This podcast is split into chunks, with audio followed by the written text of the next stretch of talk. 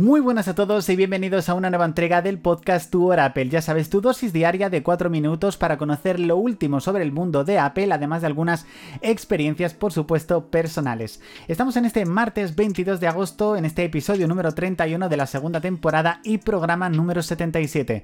De nuevo, muchísimas gracias chicos por el apoyo que continuáis dándole a este podcast. Recordad que esta segunda temporada estará disponible hasta el próximo 31 de agosto y a partir del lunes 4 de septiembre comenzamos la tercera temporada con muchas ganas, con mucha fuerza y con muchísimas novedades, así que por supuesto no te lo pierdas. Desde ya suscríbete desde la plataforma en la cual lo estés escuchando y activa las notificaciones para no perderte el próximo programa vamos a repasar algunas de las novedades que podría tener el iPhone 15, que ya queda muy poquito eh, para que se presente. Vamos a ver exactamente qué novedades puede tener. Entre ellas el iPhone 15 normal saldrá de nuevo en dos tamaños, iPhone 15 y iPhone 15 Plus, igual que tuvimos con el 14 y con el 14 Plus. En este caso heredarían la misma cámara que tendría el 14 Pro Max de 48 megapíxeles, pero seguiría teniendo únicamente dos lentes, ultra gran angular y gran angular, es decir, el teleobjetivo continuaría siendo únicamente de los, eh, de los modelos Pro, por decirlo así. En este caso también heredarán la Dynamic Island, por lo que en este caso desaparecerá el notch que tenían y estrenarán también USB tipo C.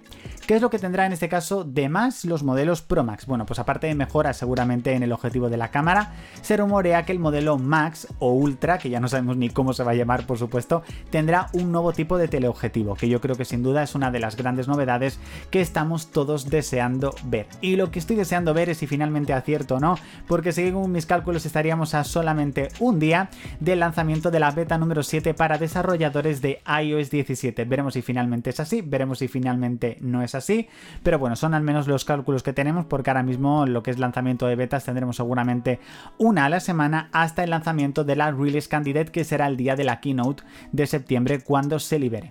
Quería hablaros de cuándo pienso renovar mi iPhone. Como ya sabéis el móvil que tengo actualmente es un iPhone 14 Pro Max que tiene más de 11 meses. El próximo 16 de septiembre hará un año que fue el día de lanzamiento y de momento, tanto por tema económico, por tema un poco conciencia y demás, no voy a renovarlo este año. Este año me gustaría, pero no lo voy a poder renovar. El año que viene ya os digo que tampoco, así que mi objetivo es comprarme el iPhone 17 en el año 2025 si se puede. Al menos son mis pronósticos. De momento lo estoy disfrutando mucho al llevarlo sin cristal y sin funda. Lo tengo con Apple Care Plus, o sea que verdaderamente es un teléfono que me puede dar para muchísimo, para muchísimo, muchísimo tiempo.